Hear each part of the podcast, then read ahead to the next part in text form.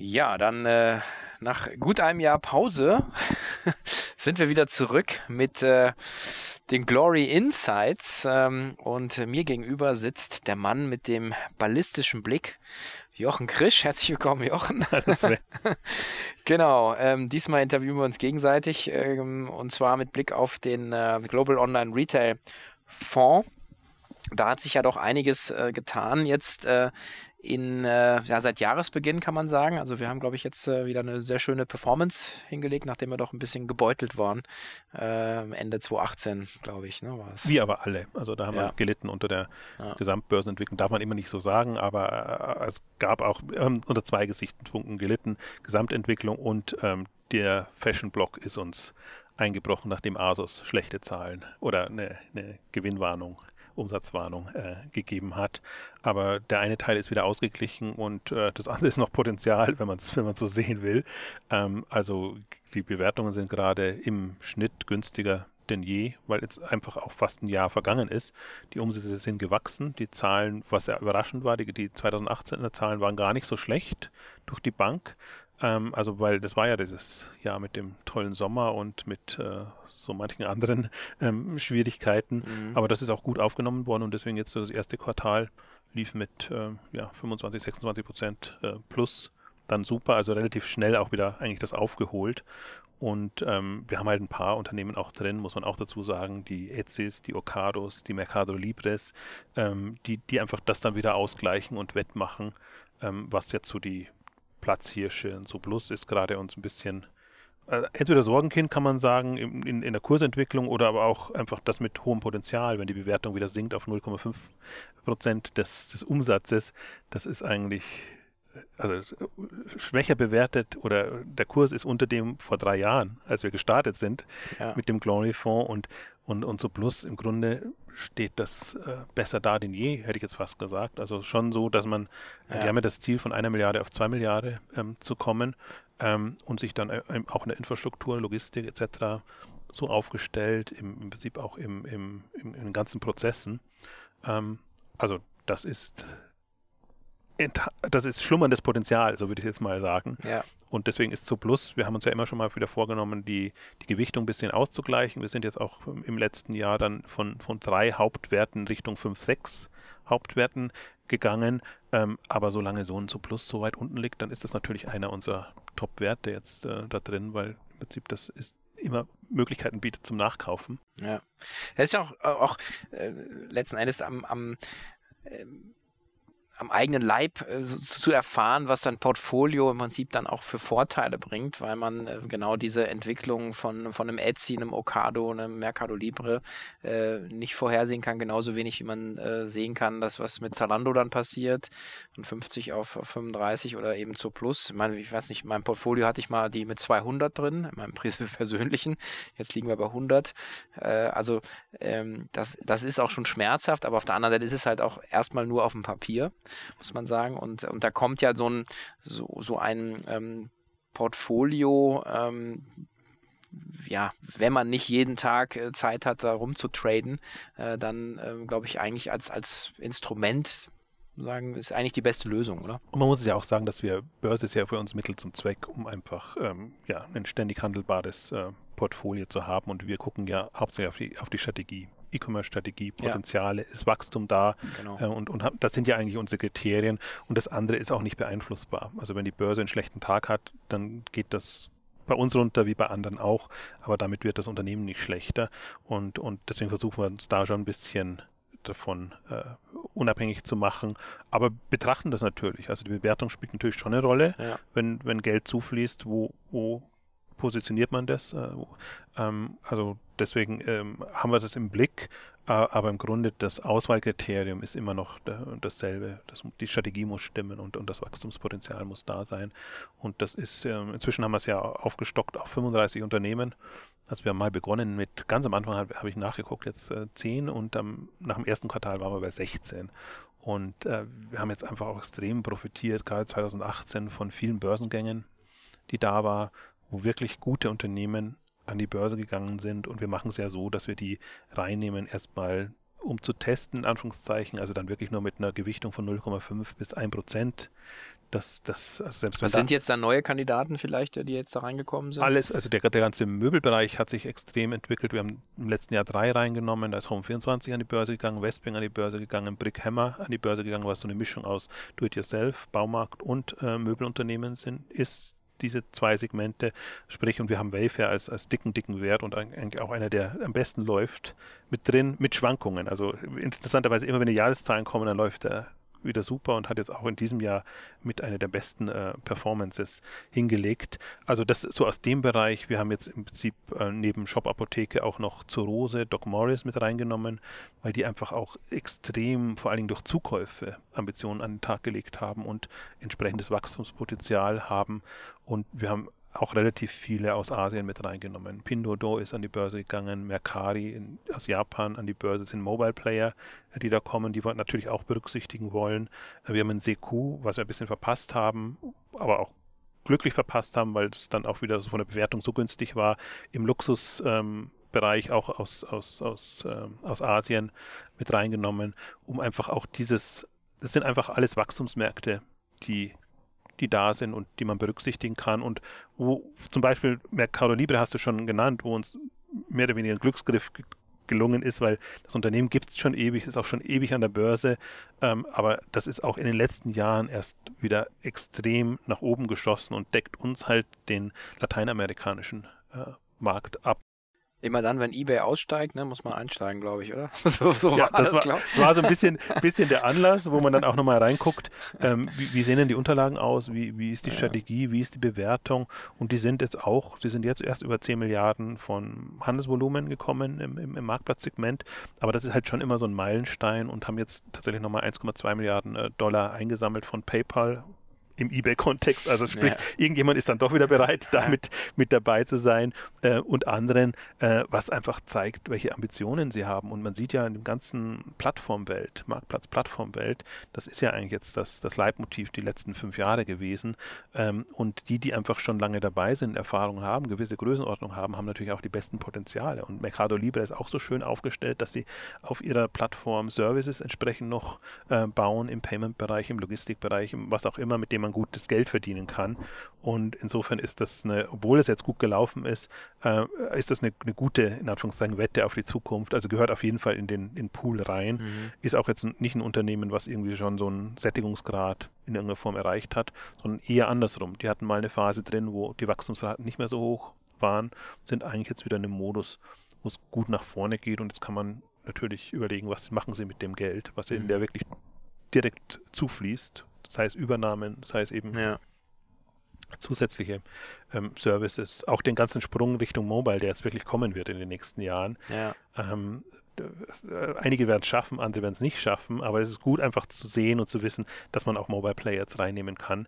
Die sind zum Teil aus Asien und zum Teil sehr überbewertet, einerseits, aber wahrscheinlich aus gutem Grund. Also das mhm. ist einfach, wenn, wenn Unternehmen wie Pinduoduo das über, über WeChat groß wird ja. und, und ein komplett anderes Modell fährt, ähm, einfach, also unheimlich von den Nutzerzahlen und auch vom Umsatzvolumen her äh, verdeutlicht, was, was da drin steckt. Ja. Äh, in einem chinesischen Markt, der natürlich nochmal um einiges größer ist als jetzt der europäische oder, oder, oder der, der, der amerikanische, aber dann weiß man auch, was da noch alles kommen wird. Und sind ein paar andere schon angekündigt als, äh, also mit, mit ihren IPOs eben auch, auch chinesische Player, die, die im mobilen Kontext unterwegs sind. Die gucken wir uns natürlich alle an. Also nicht jeden nimmt man rein, nicht jeden nimmt man gleichgewichtet rein, aber ich glaube, es gibt ein paar, an denen man nicht vorbeigeht. Und wenn man mal fünf Jahre zurückblickt oder äh, als, als Alibaba an die Börse gegangen ist, da war man auch erstmal skeptisch und dachte sich, oh, ist das, also man blickt nicht so wirklich durch im ersten Moment. Ja, obwohl sie ja in New York an der Börse sind, ne? aber irgendwie war es genau. trotzdem intransparent. Ne? Ja, weil, weil der chinesische Markt nicht, nicht so sichtbar ist. Und natürlich veröffentlichen sie alle Zahlen so, so wie man sie, ja, sie wünscht und regulär hat.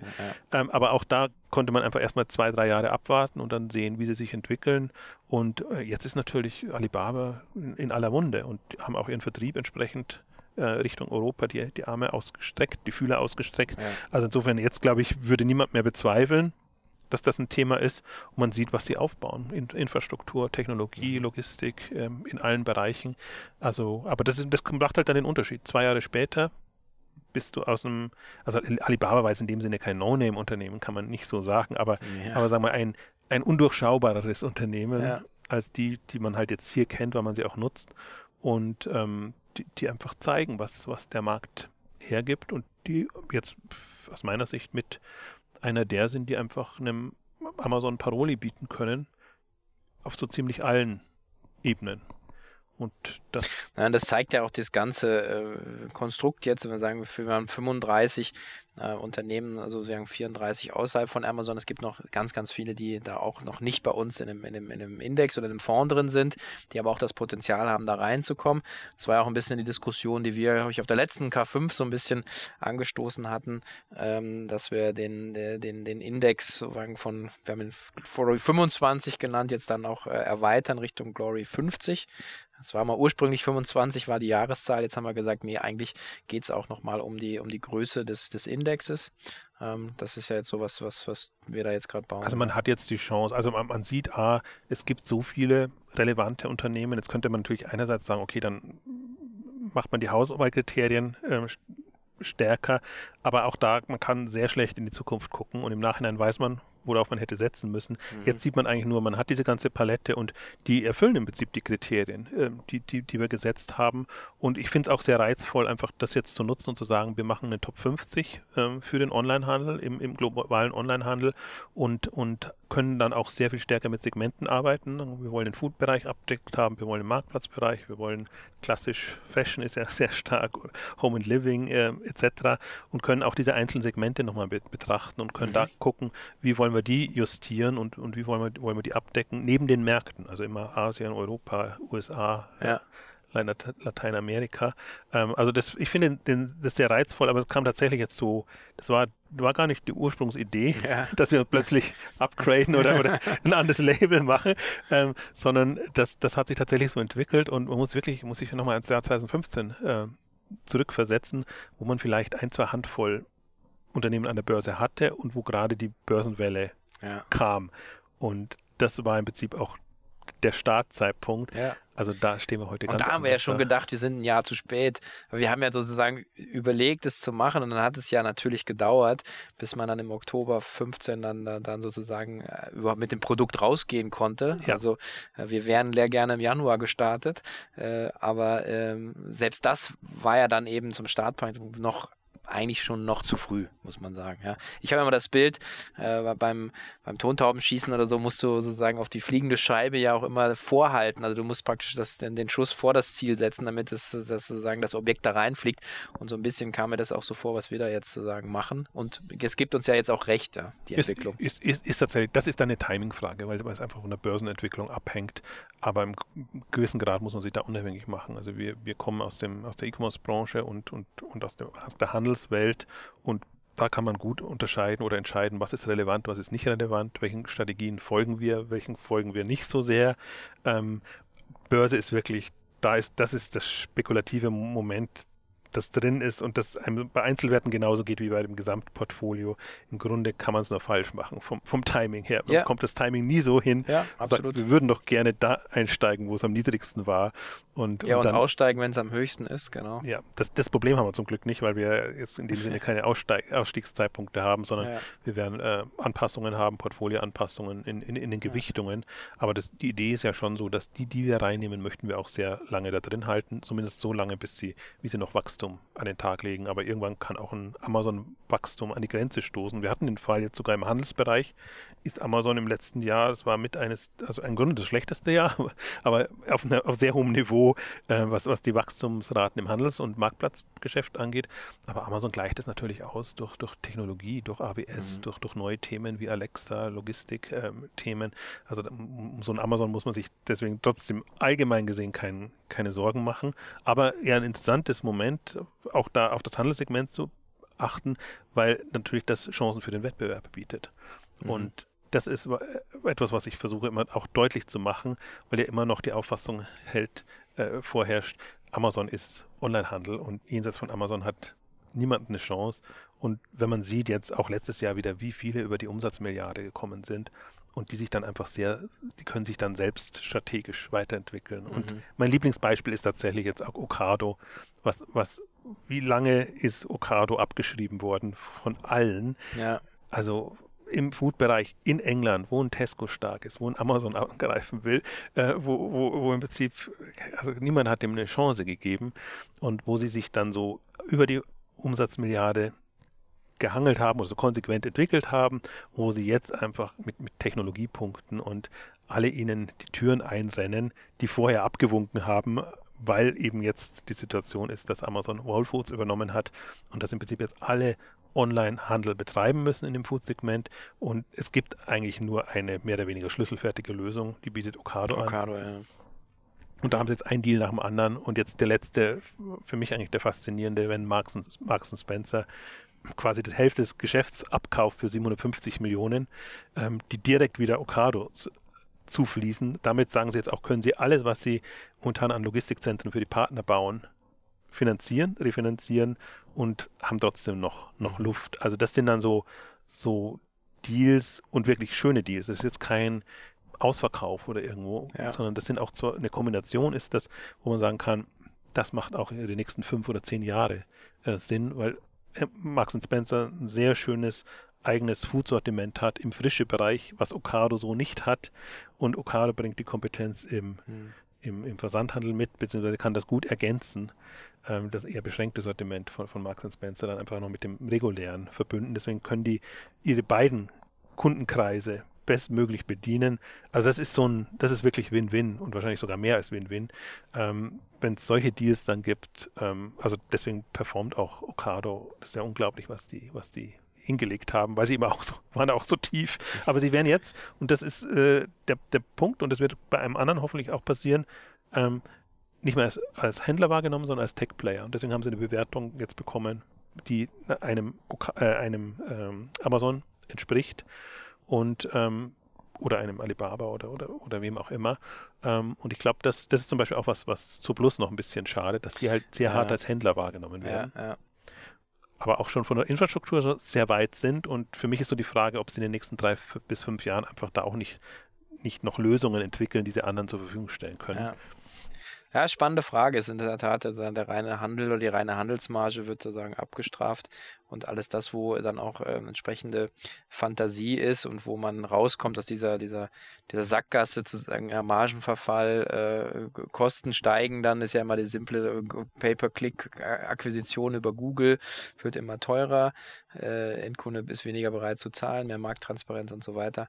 Und da musst du immer viel dagegen argumentieren, dass es sozusagen nicht ist. Dafür haben die Analysten meistens alle keine Zeit und vielleicht auch nicht den Horizont. Aber wenn du natürlich anfängst zu sagen, ja, aber das Fantasiespiel ist wie bei Zalando, ähm, Plattformen, Marken, Services, ähm, dann, dann bist du eben raus aus dieser Diskussion. Das kann schon sein, dass das, also, das ein, ein, Thema ist. Wo du ja. Zalando ansprichst, also die haben jetzt wirklich auf dem Kapitalmarkttag nochmal, die haben jetzt zehnjähriges gefeiert und gehen jetzt quasi die nächsten zehn Jahre eine Strategie präsentiert, wo man gedacht hat, Wahnsinn. Also das ist jetzt wirklich so eine Kampfansage äh, gegen Zara und gegen andere und zwar nicht nur unbedingt gegen, sondern eigentlich eher andersrum. Sie tun alles dafür, dass ein Zara oder ein H&M bei denen reinkommt, genau. Mhm. Und, und dann ist natürlich, wenn sie dieses Sortiment auch noch abdecken, ja. sie präsentieren sich jetzt so ein bisschen als, als Anlaufstelle für, für, ja. für den für Modeinteressierten. Ähm, und das ist quasi die, die nächste Hürde, die sie nehmen müssen. Sie haben jetzt in den letzten drei, vier Jahren oder seit dem Börsengang haben sie es sehr gut geschafft, ähm, alle möglichen Partner, Marken etc. mit reinzubringen und entsprechende Services zu bekommen. Sie haben auch schon sehr viele Marken von Indidex, Zara und H&M, Nebenmarken ähm, drinnen. Das heißt, die machen da schon, sammeln da schon ihre Erfahrungen. Aber jetzt geht es quasi darum, schaffen es Zara und H&M eine eigene Online-Strategie zu fahren und sind sie so attraktiv für die Kunden, dass das so genutzt wird? Oder schlüpfen sie unter das Dach von Zalando und, und bekommen darüber ihren Umsatz, was für mich in der Analogie so wäre, wie wenn ein, ein Zara eben in, in ein Shopping-Center geht.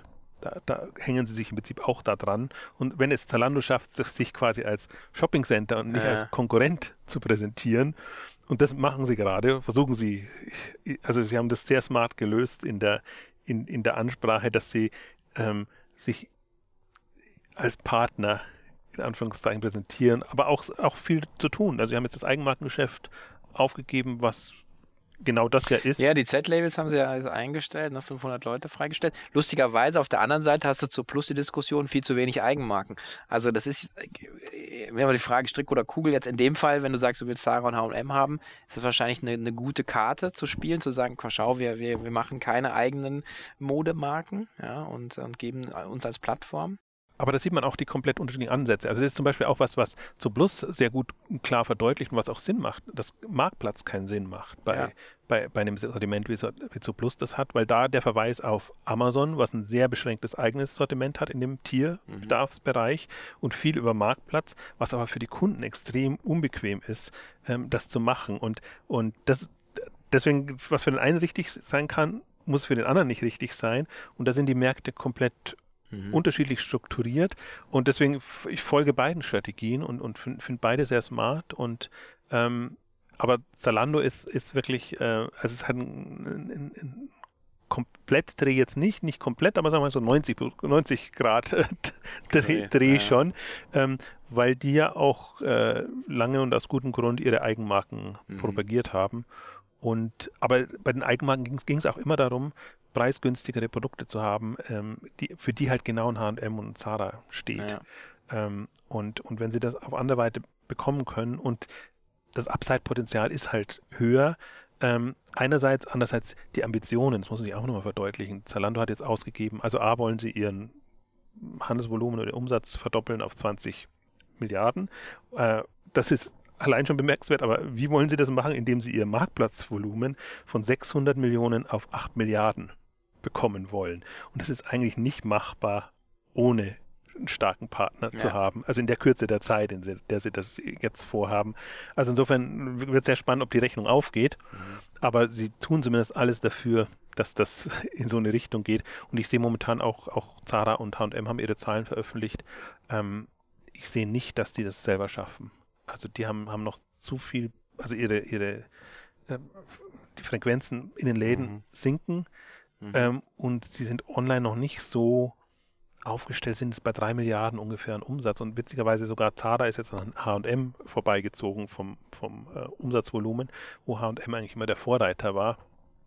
Also das ist, das ist nicht so, dass es ein Selbstläufer wird und ist. Mhm. Und ich glaube, das sehen die auch. Mhm. Zara H&M profitieren davon, dass sie in den Städten eben omnipräsent sind und wer da hinkommt und da mhm. ist, der wird auch nicht dran vorbeigehen. Ja. Aber sie profitieren jetzt noch nicht davon, dass die online so bequem und äh, super easy nee, werden. das ist auch ein recht äh, friktionsreicher äh, äh Kundenerlebnis, äh, da bei denen, wenn da was zu retournieren und einen Online-Gutschein in der Filiale einlösen und so. Also das geht alles, äh, alles noch nicht. Meine, interessanterweise kann man natürlich auch sagen oder spekulieren, warum kaufen sich Zara und H&M nicht, äh, nicht sozusagen auf der Kapitalseite ein. Das ist, hat ja auch von, habt ihr ja auch schon diskutiert. Ja. Äh, ist ja sicherlich auch, auch eine Option. Ähm, am Ende, glaube ich, ähm, sind all diese Beispiele äh, Belege dafür, dass man an dem Segment einfach äh, irgendwie partizipieren muss und da sind wir wieder bei dem Gedanken des, des, des Fonds, des Vehikels, dass wir gesagt haben, wir wissen ja nicht, äh, beide nicht, also niemand kann das, auch kein John C. Bogle äh, konnte das. Äh, man weiß nicht, wer die Gewinner sein werden, aber man kann sicherlich auf ein ganzes Segment äh, setzen und, und das ist dann keine Wette, sondern es ist eigentlich eine Investition äh, auf, auf die Innovationskraft und die unternehmerische äh, Stärke von, von diesem Online-Handelssegment. Ne? Ich meine, im Modebereich kann man es ganz gut verdeutlichen, weil wir entscheiden nicht, wen wir reinnehmen. Wir nehmen alle rein. Wir haben Zalando drin, wir haben Asos genau. drin, wir haben Boost als Newcomer drin, wir haben Stitch Fix drin mit dem anderen Geschäftsmodell. Mhm. Also wir, wir, nehmen alle rein, die den Kriterien genügen. Wachstum, ja. vernünftige Strategie und dann wird, wird man sehen. Also es wird auch Fusionen geben. Also das ist alles noch nicht so, dass das, dass das, es müssen nicht alle unabhängig voneinander äh, überleben, aber im Prinzip bei allen einen Fuß in der Tür zu haben, ähm, und aber trotzdem es mit, mit, wie soll ich sagen, mit einer strategischen Draufsicht ähm, zu machen. Also es gibt halt auch, äh, gibt natürlich auch absurde Konzepte, die in der Form nie funktionieren, aber die schaffen es meistens schon gar nicht an die Börse, deswegen sind wir nicht so in, in der, der, Not drin. Äh, aber es gibt schon manche, die einfach dann auch, ähm, also wir haben in der letzten Ausgabe, im letzten Jahresrückblick äh, ausführlich über Showroom Privé gesprochen, die damals eigentlich einen guten Eindruck gemacht haben und eher unterbewertet waren, die es in dem Jahr geschafft haben, einen schlechten Eindruck zu machen und, und über eine Kapitalerhöhung den Kurs so zu drücken, äh, dass man sich fragt, wie, wie kann man das machen als börsennotiertes Unternehmen. Also es sind dann auch Enttäuschungen, die man dann auch ja. hat. Ähm, aber gut, das muss man, das, das muss man mitnehmen. Also wir haben also wir, wir haben es beschrieben, also die, die, wir haben aber eigentlich mehr positive Überraschungen, die, die, wo dann plötzlich Kursexplosionen da sind, ja. in die eine Richtung als andere und zum Glück ist uns noch keiner der, der wirklich großen ähm, Werte, also wo wir eine hohe Gewichtung drauflegen, ja. jetzt komplett ähm, abgeschmiert und ja, wenn, dann kommen sie zurück wie Ocado. Das ist ja wirklich so ein Unternehmen, wo man, ja, ja. wo wir lange, wo wir schon immer ja. eigentlich dran glauben und wo wir auch ein bisschen verzweifeln in der Börsenwahrnehmung, weil einfach dann. Ja, ähnlich ist es ja mit Wipshop in, in Asien, kann man ja sagen, wo sagt irgendwie 10 Milliarden äh, Umsatz, profitabel, gut, die, die sinkt äh, jetzt über die Jahre, aber trotzdem äh, man sieht äh, Handelsgeschäft, Marktplatzgeschäft, aber es ist irgendwie. Äh, Alle Kriterien ist, ist mit der unterhalb der Hälfte des Umsatzes. Ein bisschen ähnlicher Fall, wie wir es bei Zo Plus bewertet. Und es sind alle drinnen. Es ist Google ja. reingegangen, es ist ja. JD reingegangen. Also sie haben alle, weil der Kurs günstig war, äh, Anteile sich besorgt und, und, und, und im Prinzip versuchen die alle jetzt eine, eine, einen Gegenpol zu Alibaba aufzubauen und da versuchen auch so Bündnisse oder Beteiligungs, Überkreuzbeteiligungen zum Teil auch ähm, zu stricken ähm, sodass man da einfach äh, in, in, fünf oder zehn Jahren gut dasteht. Und das ist, äh, Webshop ist ein Phänomen. Die haben ein Umsatzniveau erreicht mit dem Modell bei Profitabilität in einem mhm. chinesischen Markt. Ähm, darf ja, es ist schon nachvollziehbar, warum niemand begeistert ist, weil sie sind halt dann die Nummer drei, sie haben ein anderes Geschäftsmodell, was man nicht so mhm. kennt oder als nicht so bewährt sieht aber das ist ja genau das, worum es geht, äh, online für sich zu nutzen und online adäquate Geschäftsmodelle zu fahren. Wir haben jetzt das ganze Abo-Thema. Das wird uns auch noch lange beschäftigen, weil wir haben jetzt einerseits Stitch Fix im Modebereich, wir haben HelloFresh, was auch so ein Fall ist. So traut man dem HelloFresh wirklich zu, mhm. ein, ein relevanter Food-Player zu werden, zu bleiben. Also die Umsatzdynamik ist da, die, die, die Kennzahlen sehen an sich noch nicht so schlecht aus die müssen halt noch die Profitabilität erreichen, aber auch was die an Infrastruktur aufbauen und wie die einfach jetzt auch ähm, sich geöffnet haben und bestimmte andere Geschäftsmodelle noch fahren, die sie mit der, um, um, äh, mit der äh, Infrastruktur bedienen können, mhm. das ist dann der Vorteil de des großen Players. Und deswegen muss man, kann man schon skeptisch beobachten, wie schnell kommt jetzt jemand in bestimmte Umsatzregionen mit wie viel Verlust, aber man muss auch sehen, was baut der dabei auf. Und das wird immer so ein bisschen hm. übersehen, ähm, weil das ist nicht, auch HelloFresh ist nicht so ein Fall, die geben viel für, für Marketing aus, aber sie verpulvern es nicht so. Also die, die haben auch noch parallel dazu einfach eben sich Produktionskapazitäten in dem Fall, eine ja. Infrastruktur aufgebaut, ja.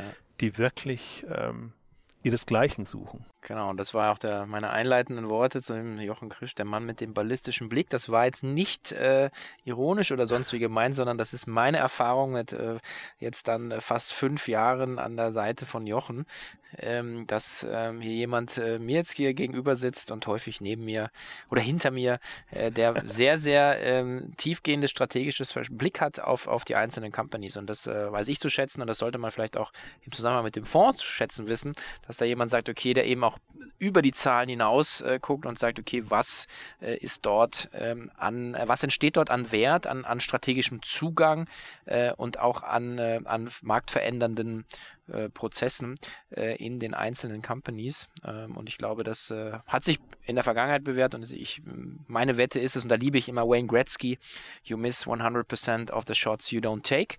Und ich glaube, dass du, äh, dass man sich eigentlich nicht erlauben kann, äh, in solchen Segmenten nicht zu partizipieren. Und das ist eigentlich auch meine Überzeugung, warum ich das jetzt seit 20 Jahren mache und eben auch jetzt hier seit dreieinhalb Jahren zusammen mit dir den Fonds äh, wo wir sagen, wir, wir, glauben an dieses Segment und es gibt einfach extrem viele belastbare Belege, dass, dass es eben so ist. Ja, dass sagen, da jetzt die, die Leute kommen oder die Unternehmen kommen weltweit, die den Handel äh, die nächsten 10, 20, 30 Jahre prägen werden. Ja. Also die viele unserer Hypothesen jetzt von 2015 haben sich auch erfüllt. Also sowohl ja. die, die Flut der Unternehmen, die kommt, die, die an die Börse gehen, die Flut der Unternehmen, die die Milliarde erreichen, die jenseits von Amazon ähm, groß werden. Also die Märkte auch, dass sich das alles globalisiert, auch die Strategien globalisieren. Es gibt lo gute lokale Player, aber es gibt eben auch genügend, äh, die, die grenzüberschreitend handeln und dass diese Dynamik und der Shift von, von, von offline zu online äh, äh, zunimmt.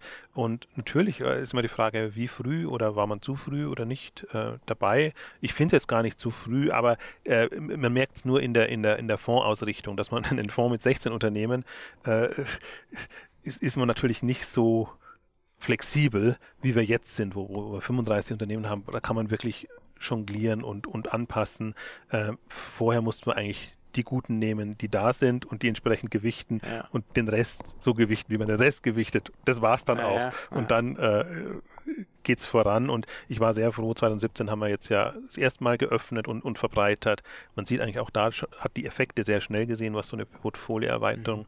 bewirkt. Man sieht es jetzt auch, also wir sind eigentlich jetzt nicht mehr diesen extremen Schwankungen ausgesetzt. Ähm, wie vorher im, im positiven nach, nach oben Nachteil, aber nach unten ein Vorteil. Und ich glaube, man möchte jetzt aber auch nicht, mhm. möchte ja nicht komplett abhängig von, von der Börse sein. Also insofern die, das, deswegen macht mir das sehr viel Spaß, weil ich sehe, wir haben da schon äh, unsere Hypothesen stimmen. Also ja. das ist jetzt noch nichts, ja. wo, wo, wir sagen, irgendwie das ist komplett schiefgegangen. Oder meinetwegen hätte es ja sein können, dass ein Amazon wirklich die Welt gehört mhm. und, und nur ein Amazon da ist und die anderen gar keine Chance haben, alle ja. komplett untergehen. Das sieht man ja nicht. Also insofern. Genau, das war ein schönes Schlusswort. Insofern freuen wir uns, äh, sagen jetzt äh, den, den, Glory 50 zu bauen äh, und haben ja noch ein bisschen, bisschen Platz im 15 Index. Lücken haben wir noch. 15 to go, äh, genau. Ähm, ja, in dem Zusammenhang, demnächst kommt auch wieder ein, ein kleines Quarterly-Update über das erste Quartal. Da wird auch ein bisschen Ausblick drin stehen. Ähm, vielleicht machen wir hier nochmal dann auch ein, ein Follow-up, äh, wenn wir wieder was zu erzählen haben. In diesem Sinne, vielen Dank fürs Zuhören und danke dir. Tschüss.